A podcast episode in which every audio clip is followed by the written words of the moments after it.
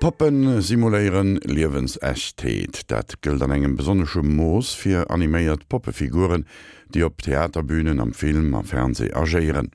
Se schenngen ze liewen as sinn Dach dot, hir iwwer Zechungskraft zi ei hunn, se sinn als vertraut an Dach egentéi onheimlich. Um die ambivalent Gefehler, die Poppen auslesen, gehtt an der Angelika Tomirem Beitrag, haut an der Serie Barbie, Kaspal und Co. Ein Kind spricht mit seiner Puppe, als sei sie lebendig. Da ist nichts dabei, das finden wir ganz normal. Die Puppe antwortet mit der verstellten Stimme des Kindes und läuft, geführt von Kinderhand, durchs Kinderzimmer. Auch daran ist nichts Besonderes.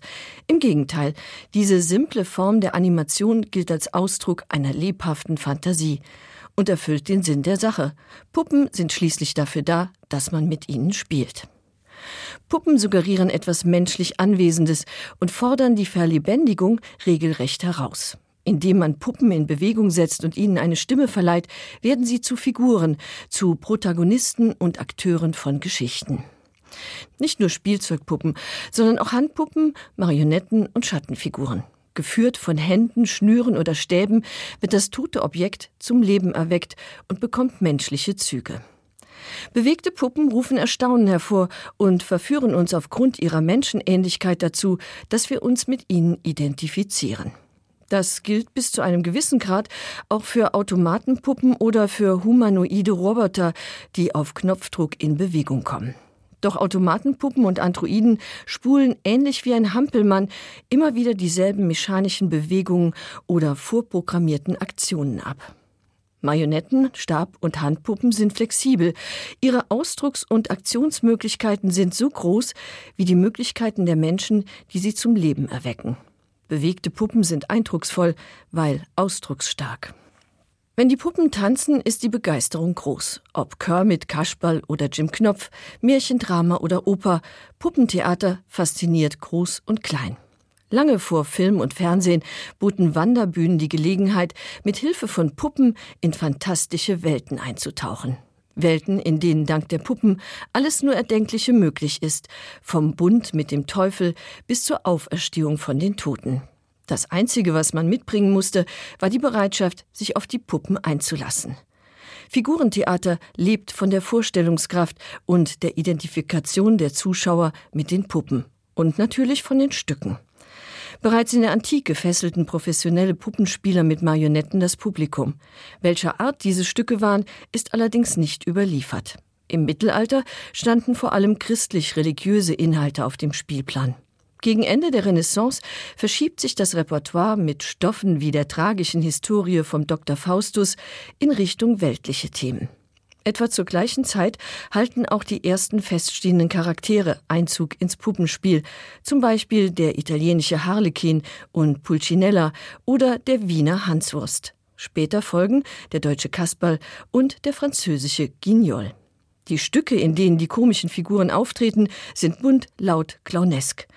Die holzköpfigen Spaßmacher in ihren auffälligen Kostümen reißen Possen und kommentieren das Tagesgeschehen. Sie kämpfen kühn gegen das Böse, siegen über Tod und Teufel, die Obrigkeit und das Krokodil. Und haben die Lacher stets auf ihrer Seite. Im Laufe des 19. Jahrhunderts wenden sich die Erwachsenen anderen Unterhaltungsmedien zu. Das Puppentheater wird im gleichen Atemzug wie die Puppe zum Kinderkram erklärt und in den Dienst der Pädagogik gestellt. Didaktische Inhalte stehen heute immer noch auf dem Programm. Man denke nur an den Verkehrskasper, der durch die Schulen tingelt, oder an Fernsehproduktionen wie die Sesamstraße. Seit seinen Anfängen liefert das Fernsehen kindgerechtes Puppentheater frei Haus. In den unterschiedlichsten Sendeformaten sind seither ganze Scharen von bunten, flauschigen, niedlichen Puppen zum Leben erweckt worden. Die Puppenbühnen kämpfen seit Jahrzehnten gegen das Image an, bloß Kinderkram lustig oder pädagogisch zu sein. Auf den Spielplänen der modernen Figurentheaterbühnen stehen Adaptionen von Literatur und Filmklassikern gleichberechtigt neben Kinderbuch und Märchenadaptionen. Manche Wanderbühnen richten sich ausschließlich an Erwachsene, zum Beispiel die Handspring Puppet Company. Die südafrikanische Truppe präsentiert auf ihren weltweiten Tourneen Klassiker wie Büchners Wojzeck oder Goethes Faust. In den aufwendigen Inszenierungen verschmelzen Puppentheater und Schauspiel, Live-Musik und Gesang, Lichteffekte und Videoeinspielungen zu einem beeindruckenden multimedialen Gesamtkunstwerk. Die fast lebensgroßen Stabpuppen der Company sind alles andere als niedlich. Das liegt vor allem daran, dass die Puppen getriebene oder gequälte Typen verkörpern. Bewegten Puppen muss das Leid aber nicht ins Gesicht geschrieben sein. Es drückt sich auch in der Stimme, der Haltung und den Bewegungen aus. Auch schöne Puppen können eindrucksvoll leiden und unsere Anteilnahme wecken. Aber es sind und bleiben Puppen. Genau genommen sind sie nichts weiter als tote Materie, Holz, Stoff, Plastik. Dieses Ding kann weder leben und lieben, noch leiden oder sterben. Das Leben der Puppe und ihr Tod ist nichts als Schein. Trotzdem umgibt Puppen, zumal unbelebte, die Aura des Unheimlichen. Sie erinnern an tote Körper, an erstarrte Leichen. Für manche Menschen reicht schon allein der Anblick einer Puppe, um Angstzustände zu bekommen. Sie leiden an Automatonophobie, der Angst vor humanoiden Objekten, die empfindungsfähige Wesen repräsentieren. Wenn solch ein totes, seelenloses Objekt ohne ersichtliches Zutun zum Leben erwacht, sind selbst hartgesottene Naturen irritiert, auch wenn das Ganze nur Fiktion ist. In Schauergeschichten und Horrorstreifen wird das Gruselpotenzial von Puppen weitlich ausgeschlachtet. Aber wovor fürchten wir uns eigentlich? Dieser Frage ist Sigmund Freud 1919 in seiner Abhandlung Das Unheimliche nachgegangen. Darin geht er zunächst auf Ernst Jenschs Untersuchung zur Psychologie des Unheimlichen ein, die sich ausführlich mit Puppen befasst. Nach der Ansicht von Jensch wird die Erzeugung unheimlicher Gefühle begünstigt, wenn eine intellektuelle Unsicherheit geweckt wird, ob etwas belebt oder leblos ist und wenn das Leblose die Ähnlichkeit mit dem Lebenden zu weit treibt. Freud gibt zu bedenken, dass das Kind im frühen Alter des Spielens überhaupt nicht scharf zwischen belebtem und leblosem unterscheidet und dass es besonders gern seine Puppe wie ein lebendes Wesen behandelt. In diesem Zusammenhang berichtet Freud von einer Frau, die als Kind davon überzeugt war, dass ihre Puppen lebendig werden würden, wenn sie ihre Puppen möglichst eindringlich anschauen würde. Das Kind, so Freud, hat sich vor dem Beleben seiner Puppen nicht gefürchtet, sondern es sich vielleicht sogar gewünscht. Die Quelle des unheimlichen Gefühls wäre also ein Kinderwunsch oder auch nur ein Kinderglaube. Sigmund Freud zieht daraus den Schluss, dass das Unheimliche das einstmals Vertraute ist, zum Beispiel der infantile Wunsch oder der Glaube an die Allmacht der Gedanken. Das einst Vertraute wird überwunden bzw. verdrängt, bleibt aber im Unterbewussten verborgen und kehrt in unheimlichen Vorstellungen wieder. Fiktionen, wie zum Beispiel in der Dichtung, werfen laut Freud die Frage auf, ob das, was überwunden wurde, nicht vielleicht doch real möglich ist.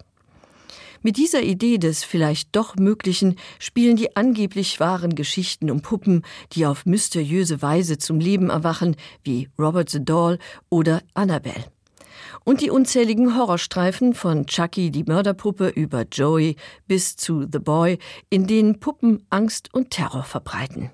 Diese Horrorgestalten sehen aus wie Marionetten, Bauchredner oder Strohpuppen. Ganz im Gegensatz zu den naturalistischen Imitationen des Menschen, den Avataren in Computerspielen, Androiden oder digitalisierten Schauspielern wie Tom Hanks in Polar Express. Aber auch hier stellt sich das Moment des Unheimlichen ein. Dieses Phänomen hat der japanische Robotertechniker Masahiro Moto gestützt auf die Theorien von Ernst Jentsch erforscht. Moto stellte 1970 fest, dass die Bereitschaft, sich mit Robotern zu identifizieren, immer weiter sinkt, je menschenähnlicher diese werden. Seine Hypothese lautet, Solange der Mensch das menschenähnliche Wesen deutlich als Maschine erkennt, wie im Falle von R2D2, um ein aktuelles Beispiel aufzugreifen, gesteht er ihm Fehler zu, weil es eben nur eine Maschine ist und akzeptiert es. Je naturalistischer die Imitation des Menschen wird, wie bei der Polarexpress-Figur von Tom Hanks, fällt dem Betrachter vor allem auf, was an dieser vermeintlich menschlichen Figur nicht stimmt.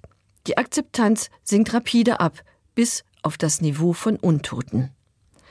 Uncanny Valley, das unheimliche Tal, hat Moto das Phänomen getauft, mit dem die Entwickler von Avataren, Androiden und Animationsfilmen immer wieder zu kämpfen haben. Wo das Ganze endet, wenn der Mensch menschenähnliche Kreaturen animiert, werden wir erst in Zukunft erfahren. Im Kinderzimmer hat die Zukunft bereits Einzug gehalten. Wenn ein Kind mit seiner Puppe spricht, als sei sie lebendig, und die Puppe antwortet mit einer Computerstimme, dann ist Kayla eingezogen. Die Hightech-Puppe verbindet sich über eine App mit dem Internet. Kayla kann Fragen beantworten, rechnen, buchstabieren und Geschichten erzählen. Kaylas Lieblingsfarbe ist übrigens pink, aber das ist nicht ihr einziger Makel.